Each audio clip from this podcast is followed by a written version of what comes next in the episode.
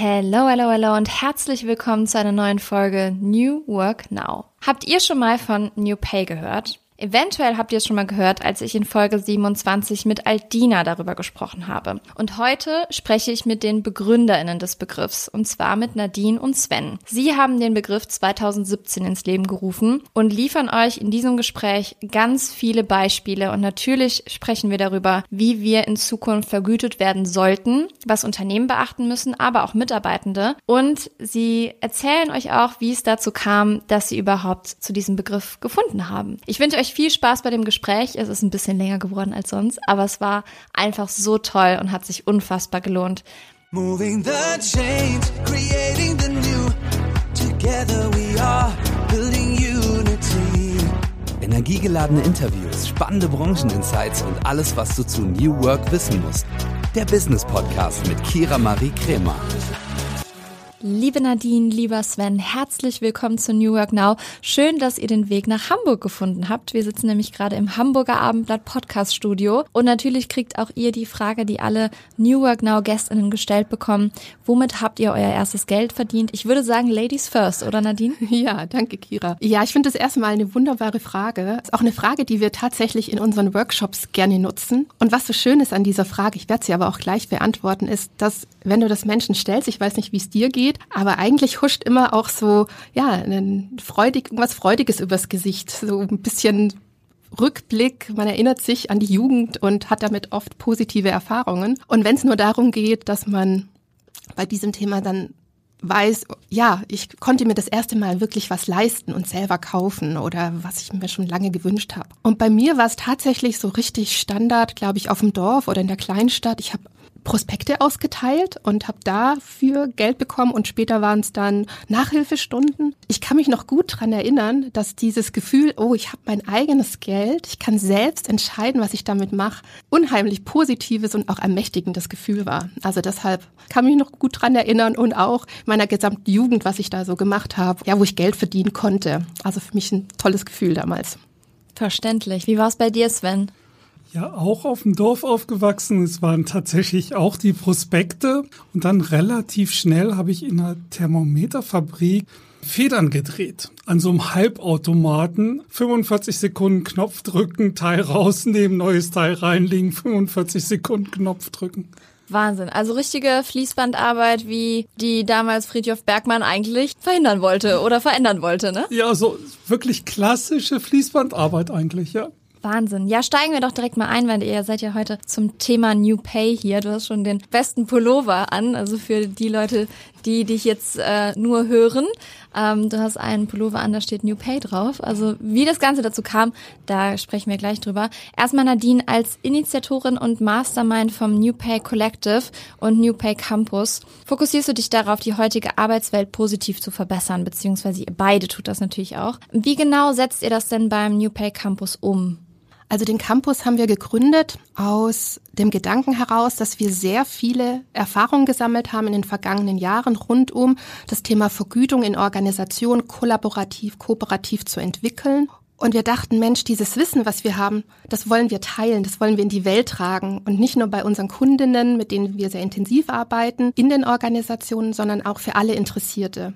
Und bei diesem Thema New Pay geht es um uns darum, ja, Menschen zu ermutigen, das Tabu zu brechen, eine Sprache zu finden, über dieses Thema Gehalt und Vergütung in der Organisation zu sprechen, zu diskutieren, in Aushandlungsprozesse zu kommen und damit auch so etwas Ermächtigendes an Menschen zu geben. Ja, ich bin kompetent, über dieses Thema zu sprechen, mir darüber Gedanken zu machen und eigene Ideen zu entwickeln. Und das ist das, was wir mit New Pay, mit unserem New Pay Collective tun wollen, neben eben der Begleitung von Organisationen hinaus.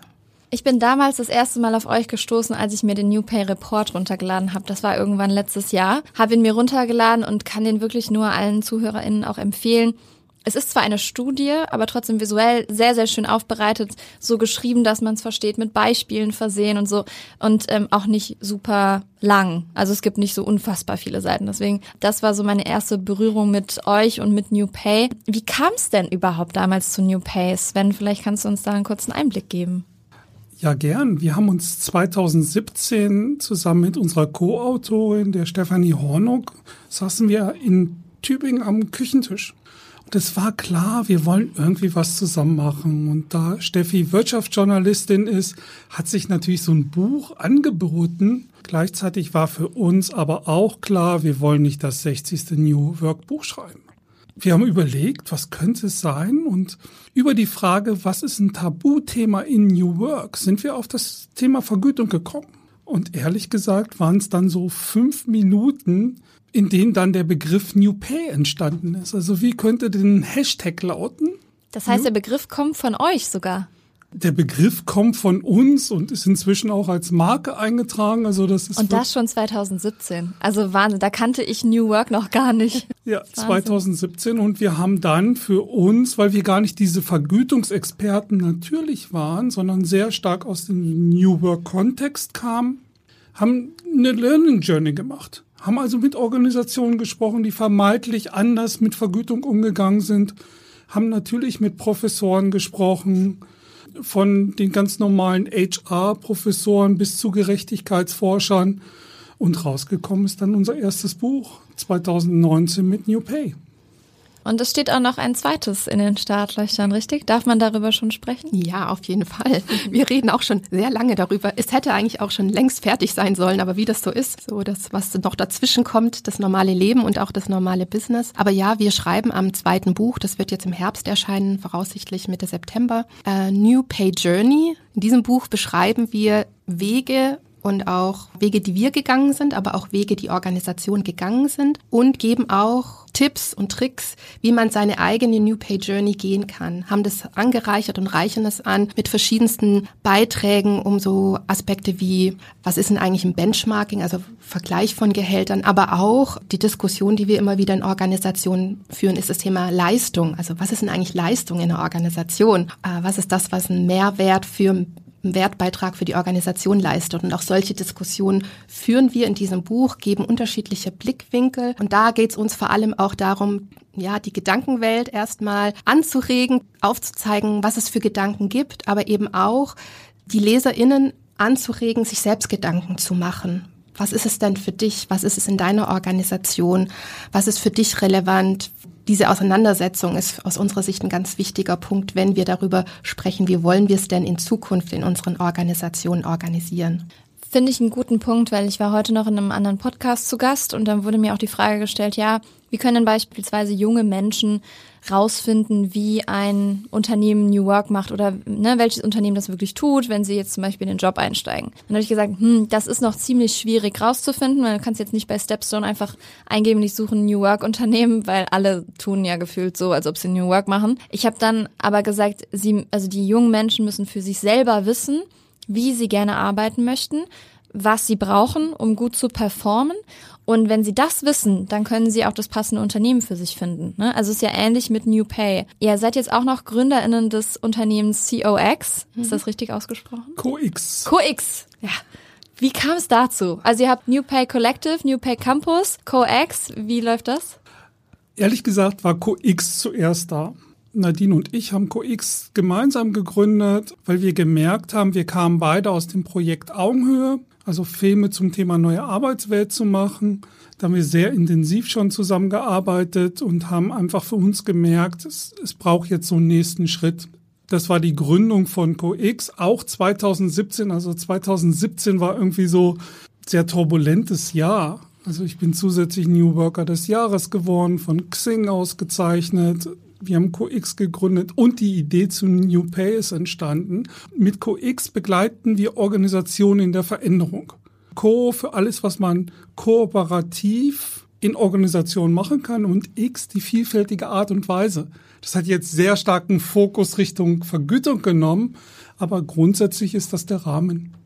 Und für uns ist diese Organisation, das würden wir auch allen GründerInnen, die vielseitig interessiert sind, äh, empfehlen. Für uns ist das wie eine Plattform, aus der heraus unterschiedliche Initiativen entstehen.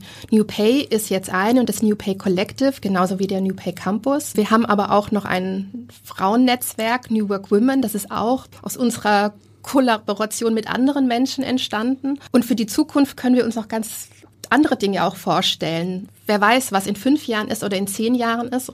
Und sozusagen ist unsere CoX-Organisation, also die, die Mutter all dieser Projekte, wo wir mit unterschiedlichen Menschen auch kooperieren und kollaborieren.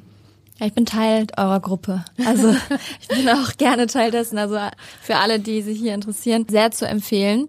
Jetzt kommen wir doch mal zum Eingemachten, würde ich sagen, weil das, was die ZuhörerInnen natürlich auch interessiert und mich persönlich auch, was sind denn so Beispiele für neue Vergütungsmodelle? Ne? Also wir kennen alle diese Möglichkeit vom Arbeitgeber, Arbeitgeberin vergütet zu werden und dann auch selbstständig zu sein oder vielleicht ein Bonusmodell oder so. Aber wa was gibt's denn alles so auf dem Markt gerade und wo geht die Reise hin? Also das ist eine ganz spannende Frage, eine Frage, die wir immer wieder hören. Wie sieht denn so ein Vergütungsmodell aus? Und so sind wir auch gestartet, dass wir geschaut haben, wie machen es denn andere Organisationen? Das ist, äh, haben wir dann auch im Buch New Pay zehn Geschichten erzählt aus Organisationen. Da haben wir festgestellt, ist eigentlich alles möglich von Einheitsgehalt bis zum Wunschgehalt und dazwischen auch Gehaltsformeln, sprich unterschiedliche Bausteine von Vergütung, die dann zusammen ein Gehalt ausmachen. Und das Interessante war für uns, dass gerade in dieser oder vielleicht sogar eher das Verwirrende zuerst war. Wir sind in die Organisationen gegangen, haben interviewt und jedes Mal, wenn wir rauskamen, haben wir gesagt, oh ja, das macht total viel Sinn. Oh ja, naja, also vielleicht ist das das Modell. Also beispielsweise Einheitsgehalt. Dann sind wir in die nächste Organisation und die erzählen uns was von Wunschgehalt. Und auch das, was wir da gehört haben, haben wir gedacht, oh ja, das macht total viel Sinn. Und wir waren dann so verwirrt, weil wir gedacht haben, na ja, das macht doch bei den einen Sinn und jetzt fanden wir das andere auch so spannend. Ja, ist das andere jetzt nicht mehr interessant für uns? Und wir haben gedacht, doch, natürlich, weil es auch jeweils was ist, was aus der Organisation entstanden ist. Also was Menschen in der Organisation für sich entwickelt und auch entschieden haben, dass sie in dieser Form Vergütung regeln wollen. Also Vergütung ist für uns ein Regelsystem. Das regelt, wie Gehalt, also was gehaltlich entlohnt wird und was aber auch nicht. Na, und deshalb kann man sich das so ein bisschen vorstellen wie ein Regelsystem, ein Prozess, der einfach diese Dinge bearbeitet. Und für uns hat sich damit aber auch gezeigt, umso mehr Modelle wir kennengelernt haben, dass das Interessante für uns am Ende gar nicht mehr ist, wie ist denn jetzt die Vergütung, Einheitsgehalt, Wunschgehalt oder irgendwas dazwischen. Also es gibt auch Organisationen, die sagen zum Beispiel äh, Einhorn wir haben eine Komponente, die hat eine gewisse maximale Höhe und da kann sich jeder so viel rausnehmen, wie er oder sie für adäquat hält. Also kann man auch solche Dinge kombinieren. Aber für uns viel entscheidender ist, wie ist denn der Weg dorthin und wie entsteht der? Also für uns undenkbar, ein Vergütungsmodell New Pay, New Payig zu nennen, wenn es top-down entwickelt und implementiert wird. Also für uns gehört bei New Pay immer auch Partizipation dazu. Partizipation der Menschen, die das Gehaltssystem am Ende auch betrifft. Wie sind diese Prozesse gestaltet? Darauf liegt heute unser, ja, unser Blick vor allem was ist das, was jetzt zur Organisation passt und was die Werte der Organisation widerspiegelt oder ihnen zumindest nicht widerspricht und ihnen auch aufzeigt, ja, wohin geht denn unsere Reise, wohin wollen wir uns entwickeln. Es gab mal so Phasen oder manchmal kommen die auch wieder, wo Organisationen beispielsweise sagen oder in der Presse dann auch viel geschrieben wird über transparente Gehälter. Na, wir müssen jetzt Gehälter transparent machen. Wird ja auch oft, ganz oft New Pay damit verbunden. Ja. Das ist in manchen Organisationen auch der Fall, aber wir würden niemand niemand sagen, macht jetzt erstmal eure Gehälter transparent. Selbst wenn ich weiß, was jeder individuell verdient, weiß ich noch gar nicht, ja, aber wie kommt es denn zu den Unterschieden? Und wenn ich die nicht erklären kann, dann bietet es so viel Raum für das Gefühl, unfair behandelt zu sein, Spekulationen in den Raum zu stellen, warum verdient jetzt meine Kollegin oder mein Kollege mehr oder weniger als ich. Dass wir immer appellieren, baut euch ein System auf, was Nachvollziehbarkeit herstellt und dann könnt ihr auch in die Transparenz gehen. Da macht es auch Sinn. Aber zuvor ist Transparenz eben, ja, sollte kein Selbstzweck sein. Ich hatte auch mal eine Podcast-Gästin, Aldina, die hat eine Steuerberatung. Habt ihr es gehört? Oder was? Ja, wir kennen ihr, Aldina. Ach, ihr kennt Aldina, okay, ja. sehr gut. Genau, und sie hat ja auch in der Steuerberatung, die sie mit ihrem Mann hat, die Gehälter offengelegt aber nach Rücksprache mit den Mitarbeitenden, ob wirklich alle damit einverstanden sind und so. Da haben sich ja auch ganz viele Dinge ergeben. Also für all diejenigen, die die Folge mit Aldina nicht kennen, hüpft mal zurück. Schon ein bisschen her, aber lohnt sich auf jeden Fall. Verstehe ich, dass der Weg entscheidend ist und ist bei New Work ja genauso, wenn du das in Organisationen bringst, mit Formen der Mitarbeitenden. Da bin ich auch ein Riesenfan von. Trotzdem gibt es ja dann immer so Methoden, denen du was erreichen kannst. Manche Methoden funktionieren bei dem Unternehmen gut, manche Methoden bei dem Unternehmen und bei dem Unternehmen beispielsweise nicht. Wie ist das denn bei euch? Habt ihr dann auch so Methoden an der Hand oder sagt ihr, eine Methode ist beispielsweise Transparenz und wir gucken, ob das funktioniert, bei dem anderen ist es was anderes? Wie sieht das aus? Also ich glaube, auf dem Weg haben wir einen großen Methodenkoffer den wir jetzt nicht aufdecken, sondern individuell für die Organisation darauf reagieren. Das, was alle unsere Begleitprojekte gemeinsam haben, wir starten mit einem Scoping-Workshop mit den Entscheidern. Wer die Entscheider sind, entscheidet die Organisation. Das ist auch schon mal ganz spannend, um dann mal drauf zu gucken, wie könnte so ein Projekt überhaupt aussehen? Also was ist der Rahmen? Es gibt einen kurzen Impuls zum Thema New Pay, wie wir draufschauen und dann echten Workshop. Startend mit der Frage, was soll eine Bewerberin, ein Bewerber sagen, wenn wir fertig sind? Über das Vergütungssystem, wenn er aus dem Bewerbungsgespräch rausgeht. Der hat ein super Bewerbungsgespräch, geht raus, trifft seinen Partner, Partnerin. Was erzählt er? Und dann sind die Entscheider dran, diese Frage zu beantworten. Und schon da merkt man, wow, wie unterschiedlich diese Blicke sind. Auch da gibt's ja keine Standardantwort. Aber es drückt ganz viel aus von dem, was die, wo die Organisation hin will. Und der zweite Step ist Partizipation. Das heißt, wir lösen dieses Thema Vergütung aus HR raus und geben es in die Organisation. Bei 90 Prozent unserer Kunden. Häufig mit einem freiwilligen Team, also Menschen aufzurufen, die Lust haben, am Vergütungssystem zu arbeiten. Und die haben erstmal keine Vorkenntnis. Klar, die kennen ihre Gehaltsabrechnung, vielleicht verstehen sie die, vielleicht verstehen sie die auch nicht. Mit den Menschen dann loszulegen und den Weg zu gehen und zu sagen, was soll in dieser Organisation vergütet werden? Und da kommen wir von dem Wertbeitragsgedanken. Also welchen Wertbeitrag hat die Organisation? Das, das diskutieren wir schon mit den Entscheidern. Mal mehr, mal weniger gut. Das glaube ich. drauf zu schauen, okay, was bringt denn eine Funktion oder was muss eine Funktion oder eine Stelle mitbringen für Kompetenzen, um auf den Wertbeitrag einzuzahlen. Ab dem Zeitpunkt sind wir komplett individuell pro Organisation. Darum arbeiten wir nach dem Motto aus der Organisation für die Organisation und gar nicht so sehr, ah, was, was macht der Markt in dem Bereich oder so, sondern wirklich zu schauen, was wollt ihr? Was ist für euch Sinn? Was sorgt für die Zukunftsfähigkeit der Organisation? Also auch keine Blaupause einfach kopieren, ne? kein Copy-Paste von einem anderen Unternehmen aus der gleichen Branche vielleicht. Sehr, sehr schön. Aber was sind denn so KundInnen-Entwicklungen, die ihr jetzt begleitet habt? Also gibt doch mal gerne so zwei Beispiele. Die KundInnen haben das jetzt so etabliert und die haben das jetzt so gemacht. Damit man das einfach nochmal ein bisschen mehr greifen kann. Also erstmal, unsere Kunden kommen aus ganz unterschiedlichen Branchen, auch ganz unterschiedliche Größen, was erstmal für uns auch super spannend ist. Also wir haben vom Produktionsunternehmen, Investment, Banking war auch schon mit dabei, genauso wie IT-Unternehmen, IT-Beratung, IT-Entwicklung. Aber wir haben jetzt zum Beispiel auch eine IHK mit dabei, eine Industrie- und Handelskammer, also auch ganz breit und das zeigt schon auf, ja, also dass man auch, man muss jetzt noch nicht super New Workig sein und schon alles super können, bevor man mit diesem Thema anfängt, sondern auch New Pay kann ein Weg, ein Schritt des Weges sein, um kollaborativer, kooperativer im Sinne von New Work auch zusammenzuarbeiten. Kann man vielleicht mal ein Beispiel aus einer Organisation nennen. Da sind wir, das ist eine IT-Organisation aus Bremen. Da haben wir jetzt erstmal also da sind wir schon relativ lange dran, aber warum auch das?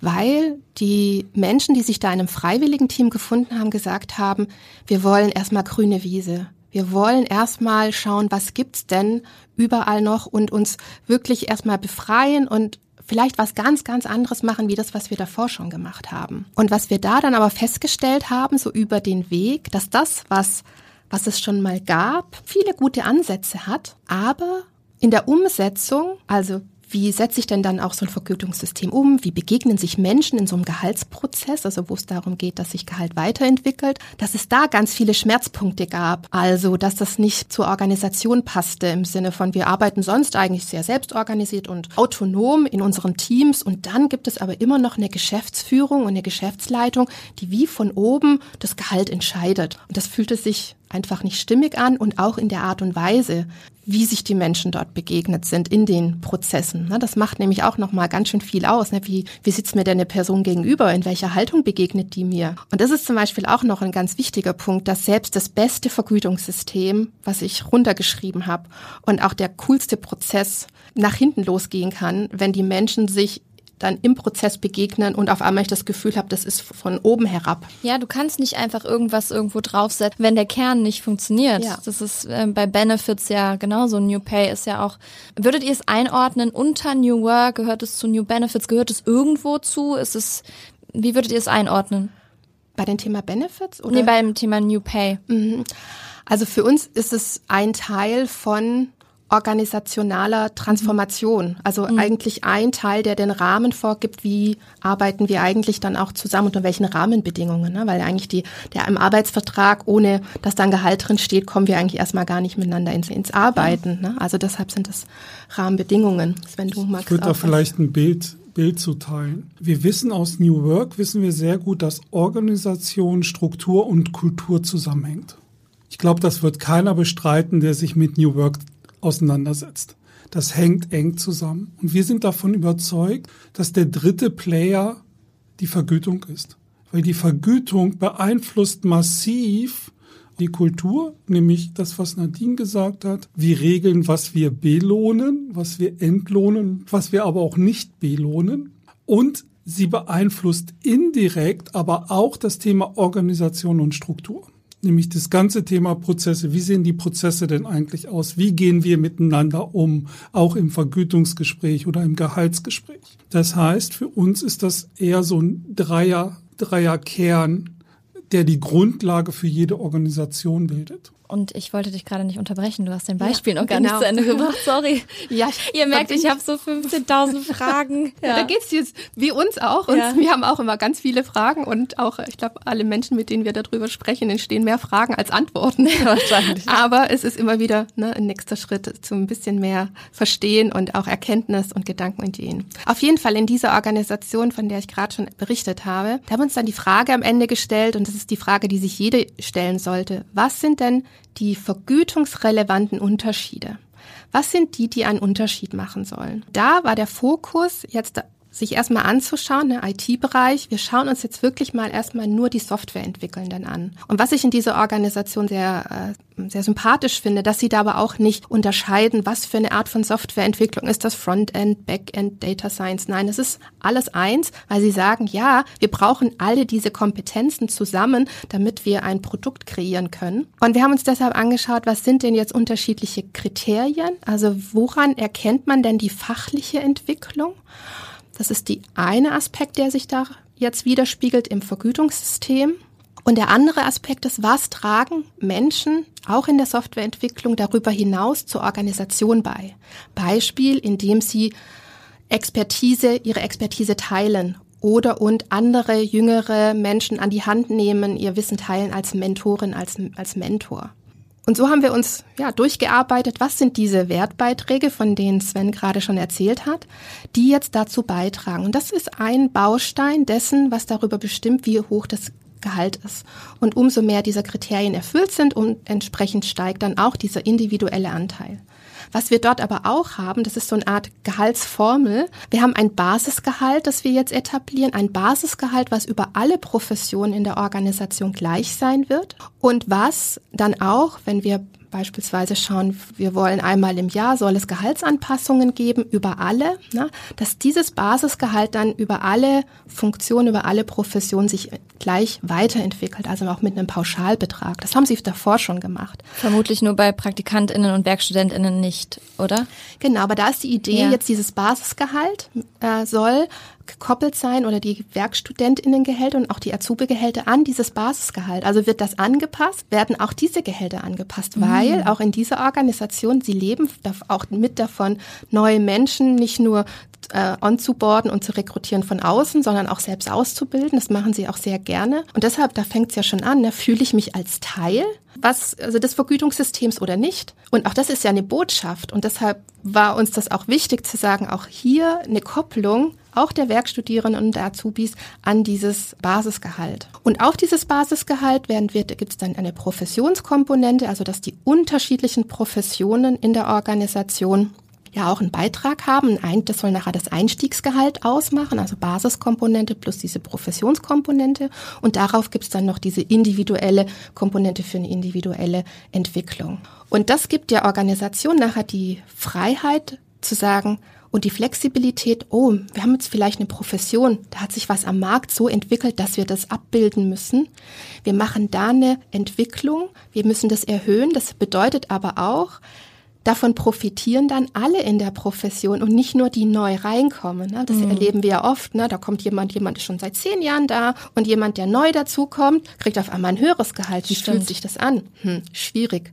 Was wir da schon Diskussionen hatten, Sven und ich. ich. Ja? Und solche Dinge mit in den Blick zu nehmen. Wo entsteht denn und entstand denn in der Vergangenheit das Erleben von Ungerechtigkeit? Wo haben sich Menschen ungerecht behandelt gefühlt?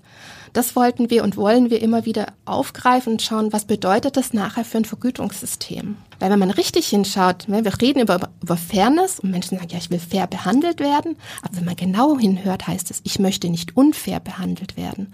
Weil dieses Gefühl, das kennt, glaube ich, jeder, das ist so unangenehm und kann so schmerzhaft sein, dass wir das auch vermeiden wollen. Und nicht nur für uns, sondern auch für unser Gegenüber. Und deshalb dreht sich in all unseren Projekten immer alles um die Frage, was ist denn eigentlich ein faires Vergütungssystem? Sehr, sehr interessant. Also wenn ich mir im Unternehmen vorstelle, ich habe drei Teamleads, ne, die die Teams verantworten, die haben einmal die Basisebene gleich, die haben die Professionsebene gleich, weil sie die gleiche Profession haben. Und dann kommt individuell, je nach, vielleicht nach Tätigkeit oder äh, Berufserfahrung oder je nachdem, was dazu. Finde ich schon sehr fair und auch einfach zu bemessen fürs Unternehmen. Und selbst wenn dann die Gehälter offengelegt werden, dann weiß man so, ah, okay, ja, das haben wir gleich, das haben wir gleich das verstehe ich, äh, dass du mehr verdienst oder du weniger, weil so und so. Also das kann man sich ja gut vorstellen. Genau, und dann sind wir beim Thema Nachvollziehbarkeit ja. Ne? und Unterschiede, die ich nachvollziehen kann, selbst wenn sie meinen eigenen Werten oder Präferenzen, also vielleicht nicht gerade entsprechen, aber ich weiß, okay, das gilt aber für alle, kann ich sie viel besser akzeptieren und kann auch vielleicht mal eine Kröte schlucken, weil ich sage, okay, ja, ich persönlich, ich sehe das jetzt anders. Ne? Wir haben beispielsweise diese Frage nach Ausbildung, ist immer auch ein Dauerthema. Wollen wir das heute noch vergüten in einer Zeit, in der Wissen immer schneller verfällt und wir ganz viele QuereinsteigerInnen auch haben in Jobs? Und dann ist ja die Frage, also geht es um das, was die Menschen tun? Mhm. Oder geht es darum, was sie einmal getan haben und wie sie dahin gekommen sind. Und deshalb könnte jetzt, jetzt zum Beispiel sein, die eine Organisation, in der einen Organisation kommen Menschen zu dem Ergebnis, ja, für uns ist total wichtig, deshalb bilden wir das in der Vergütung ab, so etwas wie Hochschulabschluss oder sogar Promotion. Und eine andere kommt zu dem Ergebnis, nein, mhm. für uns, wir wollen das nicht, weil für uns geht es darum, was die Menschen heute tun und wenn die das Gleiche tun, dann sollen sie auch gleich vergütet werden. Und jetzt kann ich aber als Mensch, der in so einer Organisation arbeitet, das eine wollen und habe aber das andere. Aber ich kann es dann akzeptieren, wenn ich weiß, okay, es werden alle gleich behandelt. Oder wenn ich es nicht akzeptieren kann, dann muss ich sagen, dann ist vielleicht die Organisation auch nicht die richtige für mich. Dieser Podcast wird von Werbung finanziert und treue New Work Now HörerInnen kennen unseren heutigen Werbepartner bereits. Es ist Open Up. Und ihr wisst, dass mir mentale Gesundheit sehr am Herzen liegt und natürlich auch die Förderung mentaler Gesundheit am Arbeitsplatz. Und Open Up begleitet mich schon länger und viele von euch kennen Open Up schon. Doch für diejenigen, die es noch nicht kennen, hier einmal eine Info. Zwei Drittel aller Arbeitnehmenden wissen nicht, an wen sie sich mit mentalen Herausforderungen wenden können. Und das, obwohl 30 Prozent aller Fehlzeiten mit dem mentalen Wohlbefinden zusammenhängen. Und hier kommt jetzt Open Up ins Spiel. Denn Open Up ist die 360-Grad-Lösung für das mentale Wohlbefinden. Und hiermit bieten schon mehr als 1500 Unternehmen ihren Mitarbeitenden die Möglichkeit, ihre Widerstandsfähigkeit zu stärken, Stress abzubauen und ihr volles Potenzial auszuschöpfen. Von Einzel- und Gruppensitzungen mit PsychologInnen bis hin zu Check-ins und selbstgesteuertem Lernen. Mit Open Up bietet ihr eurem Team die Unterstützung, die es verdient, jederzeit und überall verfügbar. Und wenn ihr jetzt eure Mitarbeitenden dabei unterstützen wollt, an ihrem Wohlbefinden zu arbeiten, produktiver zu sein und weniger Fehlzeiten zu haben, dann geht auf openup.de slash Unternehmen und erfahrt, wie OpenUp eure Organisation unterstützen kann.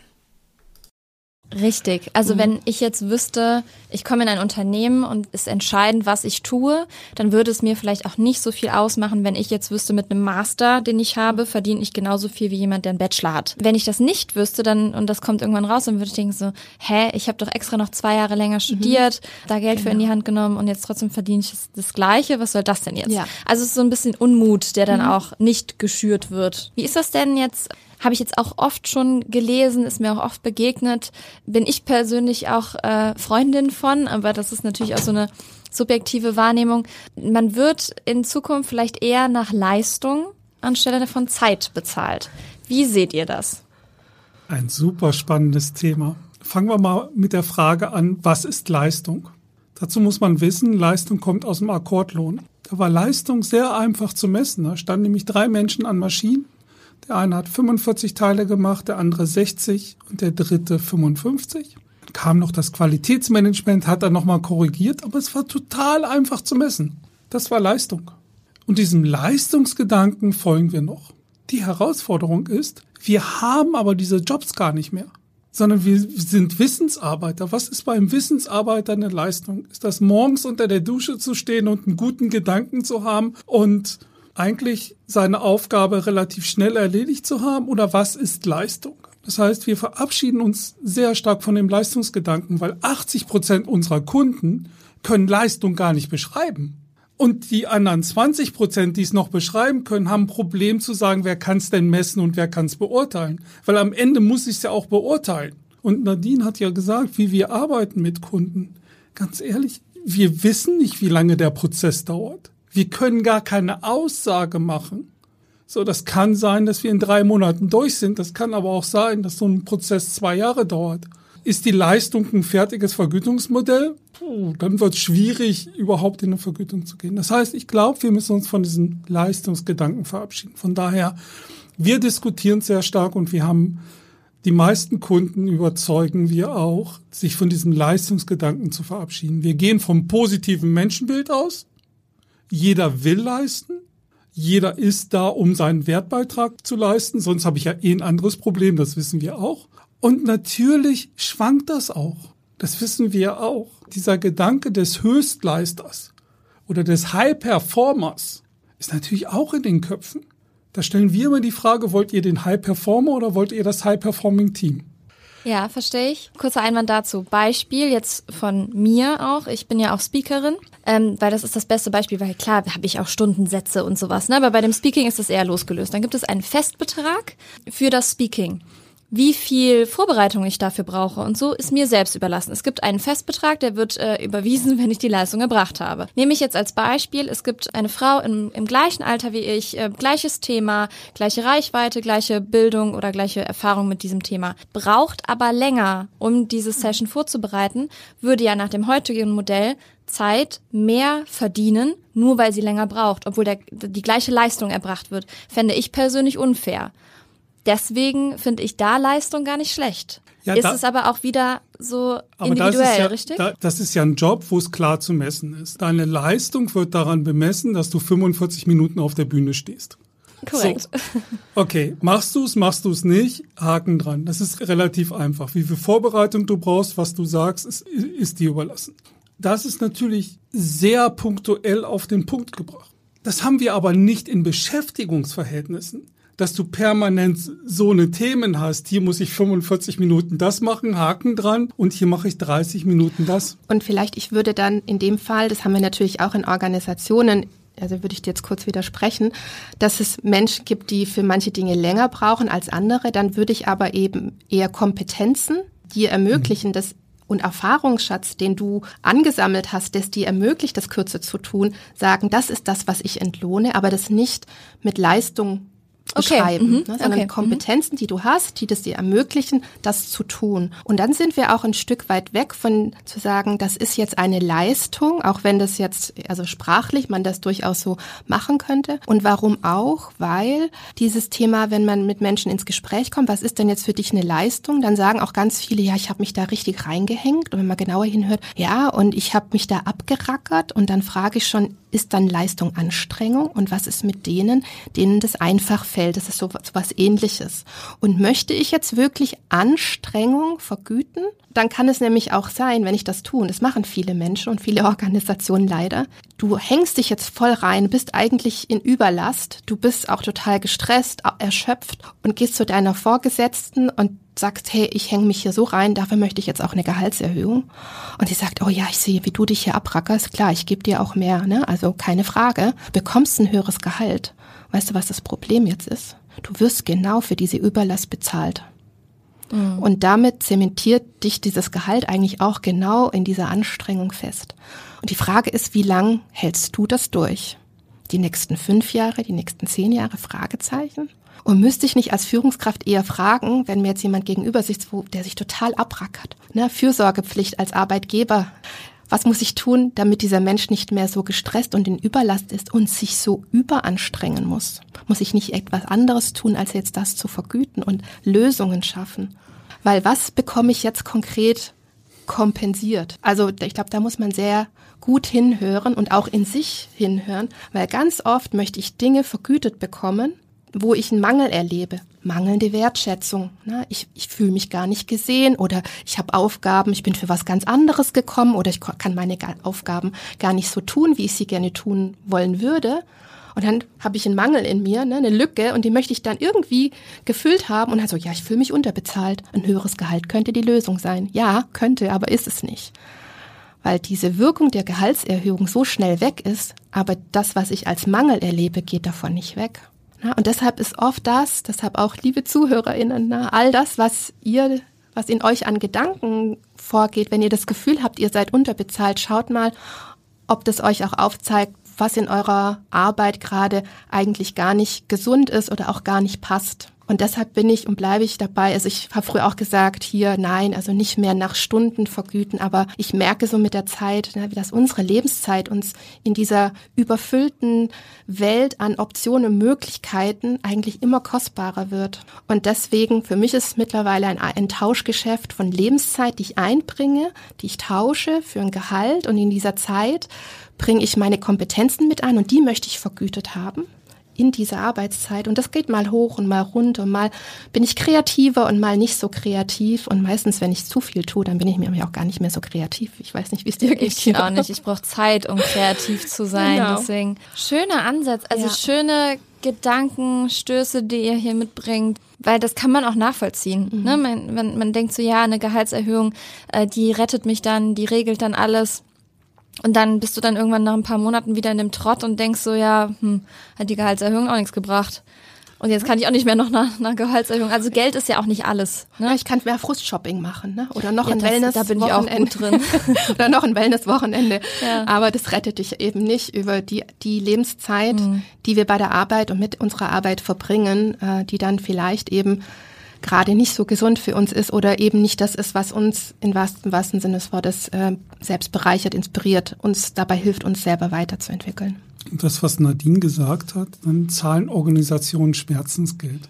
Und das sprechen wir sehr oft an und bei den meisten Organisationen, die wissen sofort, was wir meinen. Das ist, da ist ein Mangel, der nicht angesprochen wird oder der nicht beseitigt wird und dann fängt man an, Schmerzensgeld zu zahlen und dann kommt der, diejenige jedes halbe Jahr, weil der Schmerz immer noch da ist und es immer noch nicht gelöst ist.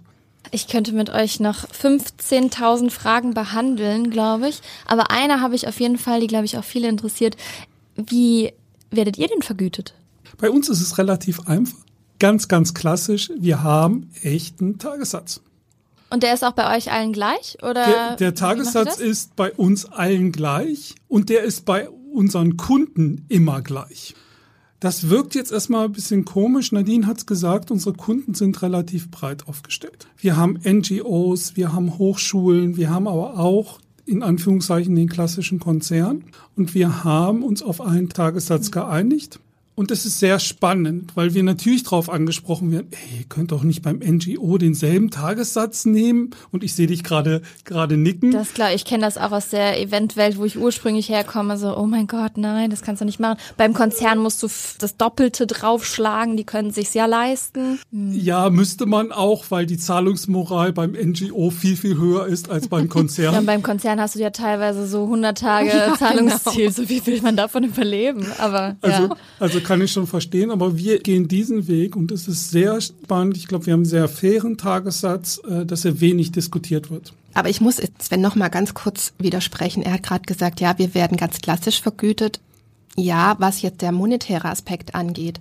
Aber für mich ist, selbst wenn der Tagessatz jetzt noch höher wäre, für mich das Wichtigste ist unsere Wirksamkeit. Das ist das, was mich neben dem monetären vergütet. Und deshalb machen wir das auch, wenn wir da sind wir nämlich eher unklassisch. Ich schaue nicht, wie kann ich bei einem Kunden möglichst viel abrechnen oder ihm oder ihr möglichst viel verkaufen oder Tage.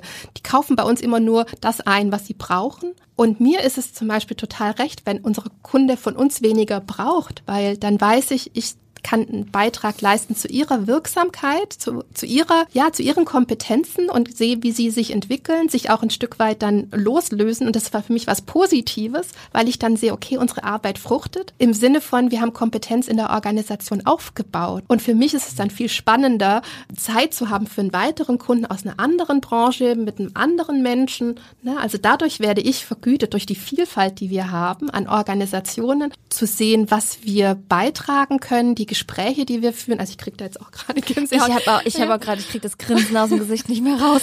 Also deshalb, ne, Sven, muss ich jetzt, ja. musste ich jetzt Sven so ein bisschen widersprechen, weil diese oder beim unserem Buch, das Schönste war für mich immer zu hören, wir haben mit eurem Buch gearbeitet, wenn LeserInnen auf uns zukamen. Wir haben mit eurem Buch gearbeitet. Ich so, oh wow, wie toll. Ne? Also jedes Mal, also ein fettes Grinsen im Gesicht, weil dann denke ich, ja, dann hat sich das gelohnt, hat sich auch die Mühe gelohnt, weil auch wenn wir uns das selber, ich sag mal, überlegt haben, Buch zu schreiben, also das ist schon echt anstrengend und echt, also für mich nervenaufreibend und mit den Einnahmen über ein Buch, jetzt über den Buchverkauf, nicht bezahlbar. Da wirst du nicht reich, ne. Aber das hat mich auch motiviert, wieder zu sagen, lasst uns noch ein zweites Buch schreiben, weil ich gesagt habe, vielleicht können wir ein Buch schreiben, was noch besser hilft, dass Organisationen selbst wirks, also mit dem Buch schon für, für sich wirksam werden können, dann bin ich total fein, weil es mir darum geht, dass wir möglichst viele Organisationen erreichen viele Menschen inspirieren, ja, das Tabugehalt zu brechen. Ich finde es schön, dass ihr euch beide so gegenseitig gut ergänzt. Also ich würde nicht sagen, dass du ihm widersprochen hast, sondern ihr ergänzt euch sehr gut in dem, was ihr sagt. Also ich glaube auch, wenn ihr zusammen brainstormt, da ist es ganz viel Ping-Pong, was da hin und her geht. Das ist richtig schön und danke, dass ihr uns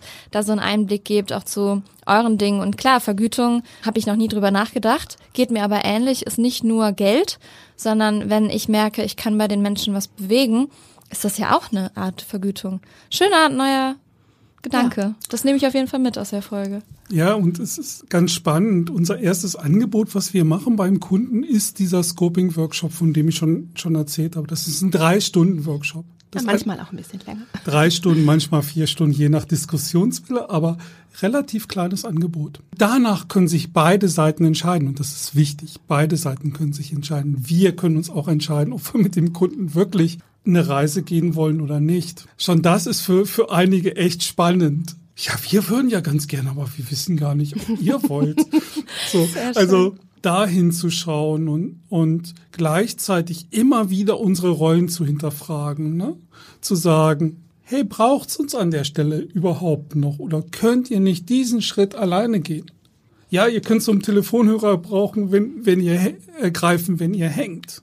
Aber ich glaube, das macht's das macht's für uns so spannend. Sehr, sehr schön.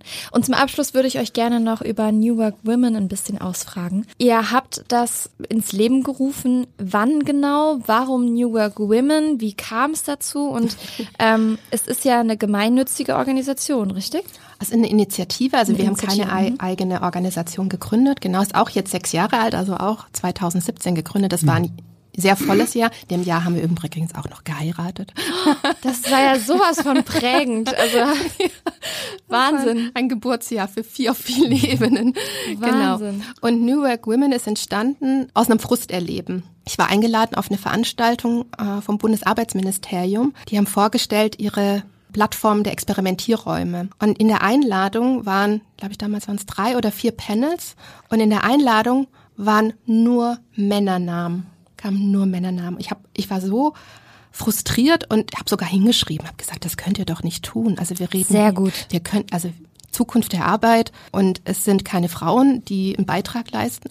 Und als ich dann dort war auf der Veranstaltung, hatten sie auf jedes Panel eine Person, eine Frau noch gefunden und es fühlte sich so ein bisschen an, so als aus dieser Perspektive, oh, jetzt haben sie noch ein Feigenblatt gefunden. Mhm. Wenn man sowas ja mal gesehen hat, da sind nur Männer oder fast nur Männer, dann kann man es ja irgendwann nicht mehr nicht sehen. Ne? Es fällt auf und man kann sich da furchtbar drüber aufregen, wenn man sagt, ah, wir müssen doch Zukunft der Arbeit aus unterschiedlichen Perspektiven beleuchten. Reicht es doch nicht nur ein Teil der Bevölkerung als Expertinnen zu hören. Und ich habe mich dann bei der Veranstaltung gefragt, wen hätte ich denn eingeladen?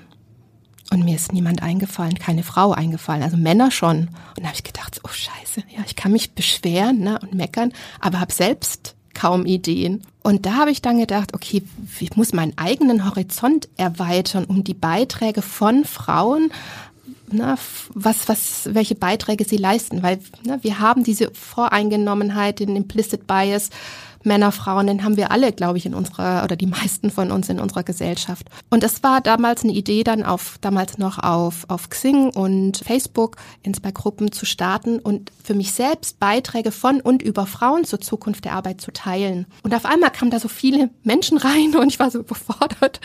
Ja, und äh, gedacht, okay, jetzt müssen wir ein bisschen mehr machen. Und Sven war dann von Anfang an mit dabei und hat auch immer wieder nach Beiträge, die er gesehen hat, auch mitgeteilt. Und wir haben dann angefangen, ähm, dann auch, haben uns Werkstudierende an die Seite geholt, die uns geholfen haben bei Social Media, äh, haben verschiedene Aktionen gemacht. Wir haben mal ein Jahr lang, das war glaube ich 2019, haben wir jeden Tag den Impuls einer Frau zur Zukunft der Arbeit geteilt, haben das aufbereitet, ein Zitat, sieht man auch heute noch auf der Webseite newworkwomen.org.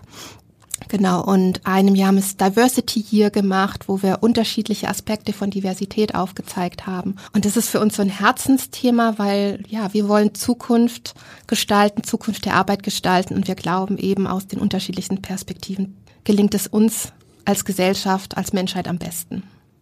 Da stehe ich auch vollkommen hinter. Bevor wir jetzt die letzte Frage einleiten, möchtet ihr noch irgendetwas loswerden für diejenigen, die jetzt die Folge gehört haben und denken so, okay, vielleicht wäre New Pay bei uns in der Organisation auch ein guter Gedanke?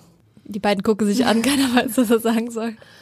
Ja, ich glaube, wieso nicht einsteigen mit deiner Eingangsfrage? Was hast, was war dein erstes Gehalt? Mit wo hast, mit was hast du, äh, was hast du da verdient und was hast du mit diesem Geld vielleicht auch gemacht? Also wenn man Angst hat, ne, oft denkt man, oh nee, ich kann dieses Thema nicht anpacken und das ist so ein Tabu.